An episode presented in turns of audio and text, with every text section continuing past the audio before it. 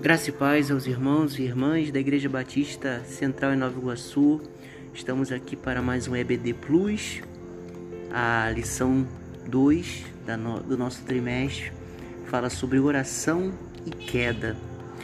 E eu resolvi chamar algumas pessoas para poder me ajudar, porque quando nós falamos de queda, de pecado, nós precisamos voltar um pouquinho atrás naquilo que é fundamental, na, na realidade mais sincera, mais verdadeira, mais inocente. Vamos ver o que esse pessoal aí tem a nos, a nos dizer sobre a oração. Como é que a gente faz?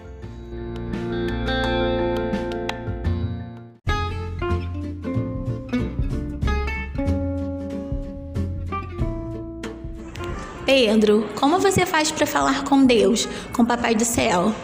Eu oro. Hum, muito bem, Pedro. Maria Isabel, eu quero saber, como você faz para falar com Deus? Eu oro. Muito bem, Maria. E aí, Letícia, como você faz para falar com Deus? Fico na minha cama e oro. Muito bem, você ora? Sim. E aí, Lucas, como você faz para falar com Deus? Eu oro. Eu oro sempre na minha casa de noite e algumas vezes de dia para poder falar com ele. Muito bem. Laura, como você faz para falar com Deus?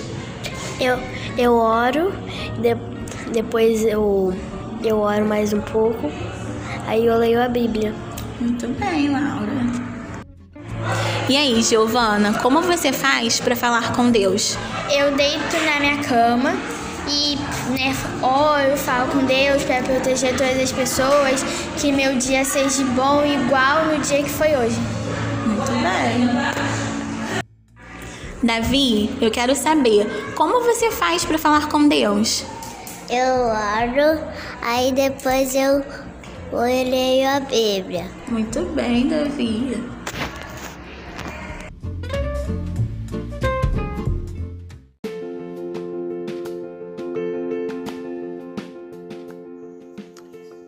E aí, gente? E você?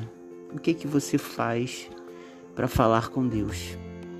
A gente ora, né? A gente ora buscando aquilo que Deus tem para nós. Mas oração é muito mais do que algumas palavras que nós direcionamos a alguém. A oração ela precisa vir carregada é, de algumas coisas que precisamos reconhecer. Primeiro, reconhecer os nossos pecados, reconhecer a nossa condição, que muitas vezes é, é construída em torno de aparências, em torno de ilusões e de promessas falsas que nós mesmos acreditamos e que nos leva a ficar longe de Deus.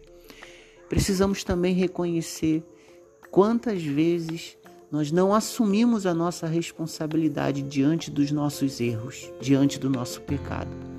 E precisamos também reconhecer que também nos afastamos e nos escondemos de Deus pela vergonha da nossa condição. Mas diante de tudo isso, o nosso Criador, no final da tarde, buscou um relacionamento com a sua criação Ainda que nós tentamos nos esconder de Deus, Deus nos procura.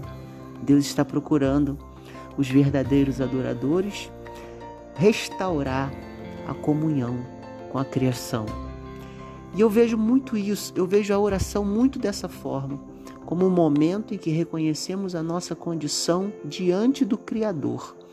Por isso, oração não é uma imposição, oração não é é, uma maneira de ter do Criador aquilo que desejamos, mas a oração é reconhecer a nossa condição diante do Criador, reconhecer que precisamos dele e que, mesmo quando nós nos afastamos dele, ele está sempre procurando restaurar o relacionamento. Por isso, ore. Uma igreja que ora ela consegue se aproximar de Deus. Uma, uma pessoa que ora, ela consegue se ver como criação de Deus, ainda que esteja no pecado, mas o pecado ele é retirado, ele é, ele, ele, ele é, é curado através do sangue do Cordeiro, através de Jesus Cristo. Vamos orar, irmãos, como uma criança, muitas vezes até mesmo sem conhecer plenamente a dimensão e a importância da oração, mas com a sua sinceridade. A oração sincera, a oração justificada, ela pode muito em seus efeitos. Deus te abençoe, Deus nos abençoe e que possamos crescer em oração crescer em comunhão com o nosso Deus. Até domingo. Vamos de EBD.